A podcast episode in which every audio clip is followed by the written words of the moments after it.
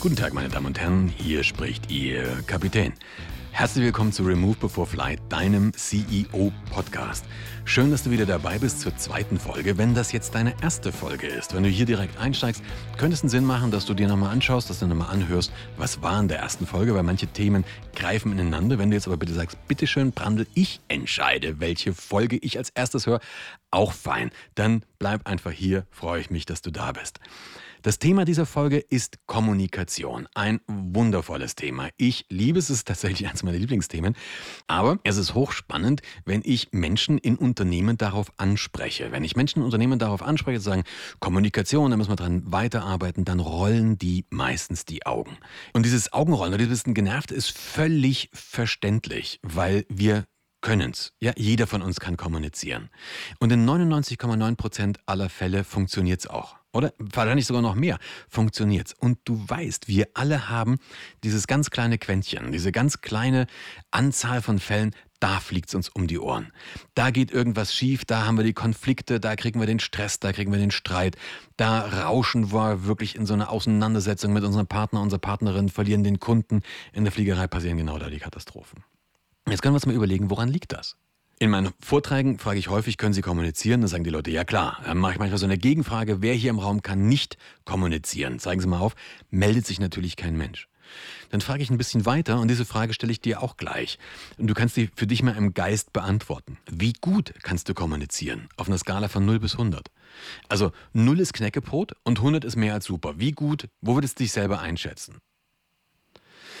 Wenn ich die Frage in Vorträgen stelle, dann sagen die Leute im Durchschnitt 80. Also ich habe das wirklich schon in sehr, sehr großen Vorträgen gemacht mit wirklich ein paar tausend Leuten und ich hatte so jeden technologischen Firlefanz. Also die hatten so ein Interface und die konnten wirklich direkt beantworten, ähm, wo sie sich einschätzen. Und die Mehrheit sagt tatsächlich 80.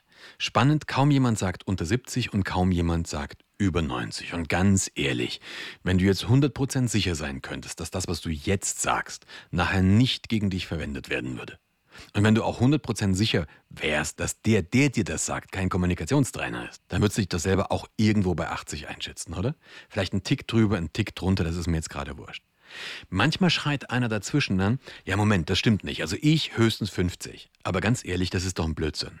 Überleg mal in der Schule, wenn du in einem Test die Hälfte richtig hast, welche Note kriegst du dann, oder? Wenn du 50% richtig hast, in Deutschland kriegst du dann eine 4. Also Genügend heißt das, glaube ich. Wenn du dir selbst für deine kommunikativen Fähigkeiten eine 4 geben würdest und du fändest die 4 auch berechtigt, was hätte das für Auswirkungen? Du würdest in Zukunft in jedem neuen Gespräch als erstes erstmal sagen, hey, nur bevor wir das Reden anfangen, ich wollte nur mal kurz sagen, hey, kommunikativ darfst du von mir nicht allzu viel erwarten. Das ist doch ein Krampf, machen wir nicht. Wir glauben, wir können's. Wir glauben, wir können's. Aber wenn ich mich selber irgendwo bei 80 einschätze, hat das zwei Auswirkungen. Und diese Auswirkungen sind schon wieder banal, haben aber dramatische Konsequenzen. Auswirkung Nummer eins ist, wir glauben, wir können's. Klingt bescheuert, hat aber wirklich Konsequenzen, weil wenn ich davon ausgehe, ich kann's, dann habe ich doch überhaupt nicht auf dem Schirm, dass es schiefgehen kann, oder? Ich meine, guck mal, wir kommunizieren den ganzen Tag und glauben immer, es müsste funktionieren. Wir kommunizieren zwischen Tür und Angel unter Stress und glauben, es müsste funktionieren. Wir kommunizieren, wenn wir emotional aufgeladen sind, wenn wir uns aufregen und glauben, es müsste funktionieren. Wir kommunizieren nach acht, nach zehn, nach zwölf, nach 40 Stunden Arbeit und glauben, es müsste funktionieren. Wir kommunizieren sogar am Morgen, bevor wir den ersten Kaffee getrunken haben und glauben, es müsste funktionieren.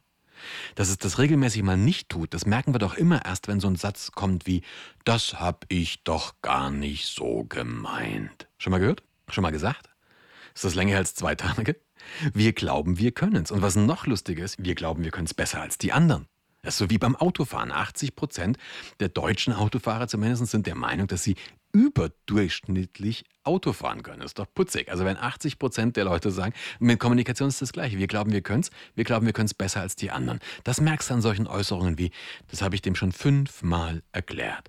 Das versteht der sowieso nicht. Kannst du knicken, brauchst du gar nicht probieren. Oder ein Mann versteht sowas sowieso nicht, weil Männern fehlen, glaube ich, bestimmte neuronale Mindestverknüpfungen. Oder ein Chef versteht das eh nicht. Oder ein Mitarbeiter oder was auch immer. Da kannst du dein Lieblingsfeindbild einsetzen. Das geht mit allem.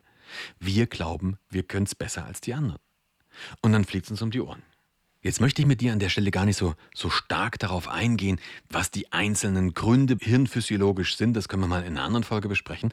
Aber ich möchte dir ein paar Ideen geben. Eigentlich wäre es einfach. Ich erzähle dir was und dann muss ich eine bestimmte Reaktion sehen. Also zum Beispiel, wenn ich dich wütend machen will, dann müsstest du nachher wütend gucken oder eben wütend sein. Ja? Wenn du das nicht bist, wenn du mich anlächelst, hat es nicht funktioniert. Wenn ich dich von irgendwas überzeugen möchte und du sagst danach, ich muss nochmal drüber nachdenken, hat es nicht funktioniert. Wenn ich dir was verkaufen möchte und du sagst, ich melde mich, dann hat es nicht funktioniert. Wenn ein Mitarbeiter, den du hast, wenn der kündigt und du bist von der Kündigung vollkommen überrascht, dann hast du einen Wochen vorher gepennt. Das ist so einfach. Aber wenn es so einfach ist, warum machen wir es dann nicht? Also was sind so diese Barrieren, was sind so diese Schwellen, was sind so diese Fallen, die uns im Weg stehen, Kommunikation so einfach zu machen, wie sie ist? Zwei von diesen Fallen möchte ich mir mit dir heute mal genauer anschauen. Die erste zentrale Falle im Business, die erste zentrale Kommunikationsbarriere im Business ist Machtdistanz. Ich weiß nicht, ob du mit dem Wort was anfangen kannst. Aber du kannst es dir ganz einfach vorstellen. Stell dir mal bitte so einen gestandenen Flugkapitän vor. Männlich, Mitte 50, 20.000 Flugstunden. Und zwar, ich weiß nicht, ob du so eine Jungs kennst, aber wenn du die kennst, dann weißt du, manche von denen brauchen kein Flugzeug mehr, um zu fliegen. Die schweben in den Raum. Genauso einen nehmen wir. Es gibt auch wundervolle andere Beispiele. Ich kenne ganz großartige Kapitäne. Aber genauso einen nehmen wir. Und mit so einer Attitüde, da wo du sitzt, junger Mann, war früher meine Mütze gelegen. Genauso einen brauchen wir. Und neben denen stellen wir jetzt eine junge, 22-jährige Co-Pilotin. Kommt gerade von der Flugschule, gerade fertig, erster Job.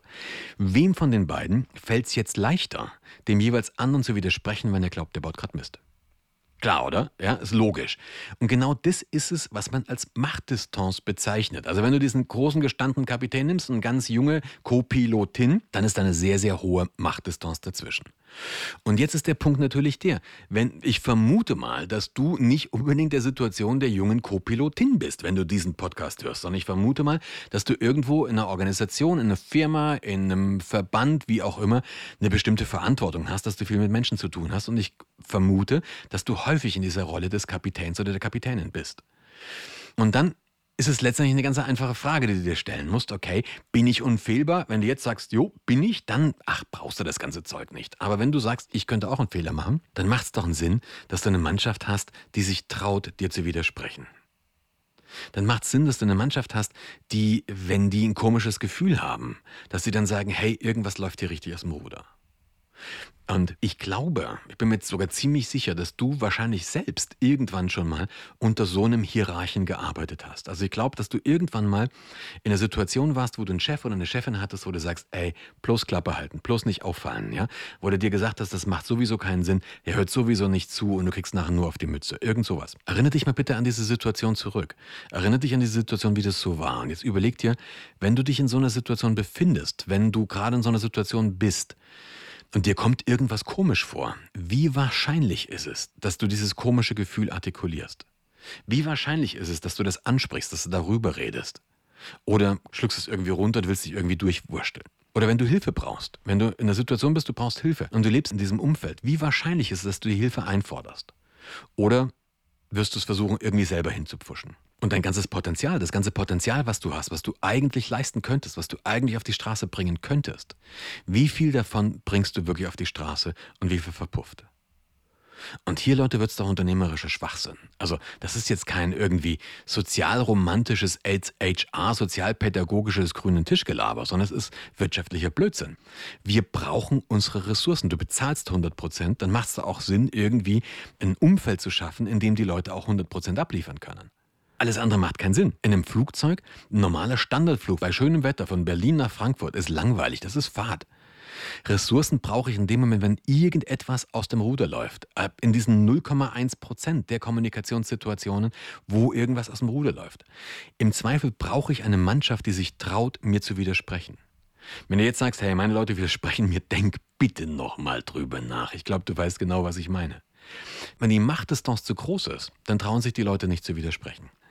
Und mal ehrlich, kannst du mir erklären, wie das passieren kann, dass ein großes deutsches Logistikunternehmen vom Internet überrascht wird? Oder wie viele Menschen kennst du, die in den fünf Jahren vor der Quelle Insolvenz nur einmal bei Quelle was bestellt haben? Glauben wir allen Ernstes, dass sowas wie der Dieselskandal, dass das nur an einem einzigen Menschen liegt? Glauben wir allen Ernstes, dass die da nicht drüber geredet haben? Bei VW oder bei Quelle oder, oder, oder, oder. Da gibt es ja genügend Beispiele. Glauben wir das ernsthaft? Aber warum haben die das nicht laut genug artikuliert und oder warum sind sie nicht gehört worden? Wenn die Machtdistanz in einem System zu groß ist, dann trauen sich Menschen nicht zu widersprechen und dann gehen sie im Zweifelsfall wirklich mit dir, mit dir baden. Es gibt ganz dramatisches Beispiel dafür aus der Fliegerei. Das ist ein Korean Airlines Flug. Wenn du Lust hast, kannst du mal googeln Korean Airlines 801, 801. Das ist ein Flug, die wollten in Guam landen mit einem Jumbo und es hat relativ schlechtes Wetter gehabt. Wie ist es ausgegangen? Die sind gegen einen Berg gecrasht im Anflugweg und ich müsste jetzt genau nachschauen, über 200 tot. Was ist da passiert? Die sind angeflogen, hatten relativ schlechtes Wetter, aber wegen schlechtem Wetter stürzt man nicht ab. Ja, und das Höhenwarnsystem von dem Flughafen war kaputt. Also normalerweise ist so ein Warnsystem, was dir ansagt, wenn ein Flugzeug eine bestimmte Mindesthöhe unterschreitet. Aber auch deswegen stürzt man nicht ab, weil es ist fliegerisches Handwerk. Fakt ist, der Kapitän in diesem Flug hat die Orientierung verloren. Es kamen so ein paar Sachen zusammen, es waren so ein paar Sachen, der musste einen sogenannten Non-Precision Approach fliegen, also man fliegt dann ziemlich stark von Hand und der hat die Orientierung verloren. Das kann passieren. Das ist, Piloten sind keine, sind keine Supermenschen. Was machst du, wenn das passiert? Du legst die Hegel auf den Tisch, machst wieder laut, gehst wieder nach oben. Ja, oben sind keine Hindernisse mehr, gehst in irgendeinen Holding-Pattern, in irgendeine Warteschleife und sortierst dich wieder neu. Der hat die Orientierung verloren und seine Cockpit-Crew, sein erster Offizier und sein Flugingenieur, denen war das völlig bewusst, dass der Kapitän die Orientierung verloren hat. Die haben sich aber warum auch immer nicht getraut, dem zu widersprechen. Die haben sich nicht getraut, dem dem zu sagen, hey, du hast die Orientierung verloren, ich übernehme das Steuer. Ja, die haben sich nicht getraut und sind deswegen sehenden Auges in das Desaster geschlittert. Jetzt können wir natürlich sagen, hey, sie sind die vollkommen bescheuert, aber nochmal, stell dir die Frage, trauen sich deine Leute dir zu widersprechen? Wenn die Macht ist noch zu groß ist, trauen die sich das eben nicht und dann kriegst du das genau nicht mit. Wenn die Machtdistanz zu klein ist, ist es auch wieder blöd. Dann nehmen die Menschen dich nicht ernst. Ja? Also wenn wir beide zum Beispiel fliegen, unsere Machtdistanz ist zu klein und ich sage zu dir, fahr weg, ausfahren und du sagst, das geht aber freundlicher, junger Mann. Ist doch auch doof. Bringt nichts. Wann ist Machtdistanz zu klein? Machtdistanz in Unternehmen ist häufig zu klein, wenn du zum Beispiel einem Mitarbeiter, einer Mitarbeiterin die erste Führungsaufgabe übergibst oder wenn du selber in der Rolle gerade bist, dass du gerade die erste Führungsposition übernommen hast. Dann ist mit ziemlicher Sicherheit die Machtdistanz zu klein. Wenn du eben, wenn du gestern noch Kollege oder Kollegin warst und heute bist du Chef oder Chefin, wo soll denn bitte über Nacht diese Autorität herkommen? Es gibt doch keine Autoritätsfee, die die dann irgendwann irgendjemand gesagt bekommt, jetzt ist sie befördert worden, gehst du hin, ja, und dann kommt die nachts und sagt, da hast du. Ist doch nicht so. Diese innere Autorität, die muss erstmal wachsen, die muss erstmal entstehen. Das Problem ist, wenn du die nicht hast, also wenn, wenn die Machtdistanz noch zu gering ist, dann versuchen wir das zu kompensieren. Und wie, wie kompensieren wir das? Das kompensieren wir oder versuchen wir zu kompensieren, entweder indem wir der beste Kumpel sind oder indem wir der beste Fachmann sind oder die beste Fachfrau. Beides ist aber in der Führungsrolle blöd. Beides bringt dir nichts. Beides ist nicht wirklich effektiv. Also überleg mal wirklich in deinem Laden, wie ist da die Machtdistanz? Ist die zu groß oder ist die zu klein? Ist die angemessen? Und du kannst dir jetzt natürlich auch überlegen, was kannst du denn tun, um die auf ein anderes Level zu bringen? Wie kannst du die verändern? Ich möchte dir gleich mal eine Idee geben und das ist meine zweite Kommunikationsbarriere, die direkt auf das Thema Machtdistanz einzahlt. Am Schluss der Folge sage ich noch ein paar weitere Ideen, was du machen kannst. Aber eine Idee ist die zweite Kommunikationsbarriere, die uns im Weg steht, Kommunikation schlicht und einfach einfach zu machen. Und diese Kommunikationsbarriere sind Killerphrasen. Killerphrasen kennst du, oder? Haben wir schon immer so gemacht, haben wir noch nie so gemacht, wenn das so leicht wäre. Ja? Diese klassischen Killerphrasen, warum sind die blöd, ist klar.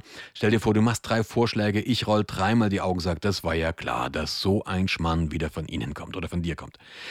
Wie wahrscheinlich ist es, dass du den vierten Vorschlag noch machst? Höchstwahrscheinlich hältst du dann einfach die Klappe, weil du sagst, hat eh keinen Sinn. Schon wieder unternehmerischer Schwachsinn. Ich muss meine Ressourcen managen. Wenn mir der Mist um die Ohren fliegt, brauche ich alle Ressourcen, die ich habe. Wenn ich aber jetzt Leute habe, die den Mund nicht mehr aufmachen, weil sie irgendwann beschlossen haben, es macht eh keinen Sinn, verschwende ich Unmengen von Ressourcen. Und genau diese Killerphrasen ist ein Ressourcenverschwender.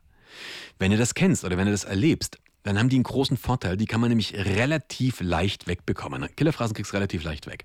Für Killerphrasen musst du eigentlich nur die musst du nur veröffentlichen. Also nimm dir zum Beispiel ein Killerphrasen-Poster. So ein Flipchart-Poster. Oder hast du ja mit Sicherheit bei dir im Büro stehen oder irgendwo kannst du dir schnell so ein Poster besorgen. Nimmst dieses Ding und dann schreibst du oben drauf Killerphrasen-Poster. Vielleicht ein bisschen bunt, ja. Klebst das bei dir in deinem Büro oder irgendwo, Aufenthaltsraum, auf dem Flur, irgendwo klebst das an die Wand.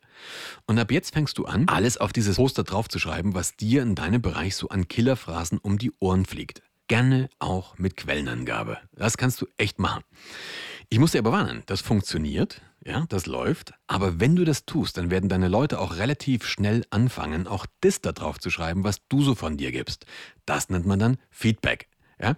Das Schöne an Killerphrasen ist, in dem Moment, wenn du die veröffentlichst, die lösen sich relativ schnell auf. Also wenn die, die haben Vampircharakter. Wenn die ans Licht kommen, die lösen sich auf. Weil in dem Moment, wenn die Killerphrase thematisiert ist, oh, da will sich keiner die Blöße geben, Killerphrasen zu benutzen. Und jetzt kannst du dir natürlich vorstellen, dass Killerphrasen ein ganz, ganz zentrales Element sind. Was macht es sonst? Befördert. Ja, der alte Max Grundig zum Beispiel, von dem ist ein Zitat überliefert, der hat mal zu einem, zu einem seiner Vorstände gesagt, für was wollen Sie bitte Verantwortung übernehmen? Sie können Verantwortung für Ihr Häuschen übernehmen oder Sie können Verantwortung für Ihre Familie übernehmen, aber ganz sicherlich nicht für den Konzern, weil der gehört mir. Ja, was soll denn dann jetzt bitte passieren? Das ist ein dramatisches Beispiel. Aber überlege wirklich mal, und ich nehme mich da selber nicht aus. Ich glaube, wir sollten dann wirklich alle immer mal wieder überlegen, welche von diesen Floskeln machen wir denn eigentlich? Also schaffen wir ein Klima bei uns im Unternehmen, wo sich Mitarbeiter, Mitarbeiterinnen wirklich trauen, Maul aufzumachen. Damit sage ich nicht, dass du nachher alles machen musst, was die sagen. Ein Cockpit ist keine Demokratie. Ja, Cockpit ist wirklich alles, aber keine Demokratie. Dafür bin ich nachher der Kapitän, dafür treffe ich die Captain's Decision, dafür bist du der Unternehmer, die Unternehmerin oder die Führungskraft, dafür bist du in der Verantwortung, dass du nachher eine Entscheidung treffen musst. Aber ich will auf jeden Fall die Gedanken meiner Leute haben. Ich möchte, wenn denen was komisch vorkommt, will ich das haben. Und wir können uns die Frage stellen, bauen wir ein Klima, in dem es möglich ist, das auch zu artikulieren? Methoden, das zu machen. Das erste, was ich dir gesagt habe, acht auf die Killerphrasen. Für so ein Killerphrasen-Poster ein. Eine zweite Sache, die du machen kannst, nimm dir ein paar deiner Mitarbeiter, Mitarbeiterinnen und stell denen mal so eine banale Frage. So eine Frage wie, hey, was könnte ich denn machen, um dir das Leben leichter zu machen? Wenn es was gäbe, was ich als Chef, als Chefin tun könnte, um dir das Leben leichter zu machen, dir die Arbeit leichter zu machen, was wäre das eigentlich? Versuche mit den Leuten ins Gespräch zu kommen. Versuche mit den Leuten, versuche auch mal nachzufragen, hey, was glaubst du, wenn du eine Sache sagst, von der du weißt, dass sie mir nicht passt? Was wird passieren? Also versuch in diese Richtung das Gespräch in Gang zu bringen. Mit einem kleinen Kreis von Mitarbeitern, Mitarbeiterinnen. Das macht wenig Sinn, wenn du dich da vor einer Betriebsversammlung vor 5000 Leute stellst und das jetzt so sagst, jetzt machen wir die Machtdistanz kleiner. Das glauben dir die Leute einfach nicht. Also Machtdistanz reduzieren, qua Order die Mufti, das glaubt dir kein Mensch, sondern die wollen hier wirklich erstmal den Proof sehen. Die wollen hier sehen, dass du das wirklich ernst nimmst. Und da gehört dazu als Führungskraft, dass wir uns immer mal wieder Feedback unserer Mitarbeiter und Mitarbeiterinnen einholen. Also vielleicht kein Rocket Science, vielleicht keine völlig abgefahrene Technik, wie du das jetzt änderst, aber genau dieses ins Gespräch kommen, genau dieses Thema Machtdistanz zu reflektieren, genau dieses Thema Killerphrasen ans Licht zu bringen, das ist eine Geschichte, die dich in deinem Team, in der Kommunikation, in deinem Unternehmen ein wirklich großes Stück nach vorne bringen kann. Das waren jetzt einige der Dinge, die man anwenden, die du anwenden kannst, um was zu verändern in deinem Unternehmen, um die Kultur zu verändern. Ein ganz, ganz wichtiger Punkt für mich, den haben wir allerdings noch nicht besprochen. Dieser Punkt ist für mich ursächlich, wie sich dein Unternehmen in den nächsten Jahren weiterentwickeln wird. Das klingt jetzt vielleicht ein bisschen hochtrabend, aber ich meine das wirklich ernst. Ich glaube, dieser Punkt, den wir noch nicht besprochen haben, der entscheidet, ob du in Zukunft erfolgreich sein wirst oder ob du vom Markt verschwinden wirst. Und dieser Punkt, der hat was damit zu tun, wie ihr in eurem Unternehmen mit Fehlern umgeht, also welche Fehlerkultur ihr habt. Und genau darum geht es in der nächsten Folge. Was kannst du tun, um eine positive Fehlerkultur zu etablieren? Geht das überhaupt? Oder ist das schlicht und einfach ein romantisches Geschwafel? Ich freue mich, wenn wir uns da wieder hören. Und hey, wenn dir das jetzt gefallen hat, wenn du sagst, lässige Geschichte hat mich inspiriert, konnte ich wirklich was mitnehmen, bin mir sicher, du kennst noch ein paar Leute, denen das auch was bringen würde, denen das helfen würde, das zu hören, sich das anzuhören. Und dann kannst du mir und denen einen Riesengefallen tun. Empfiehl diesen Podcast doch bitte einfach weiter.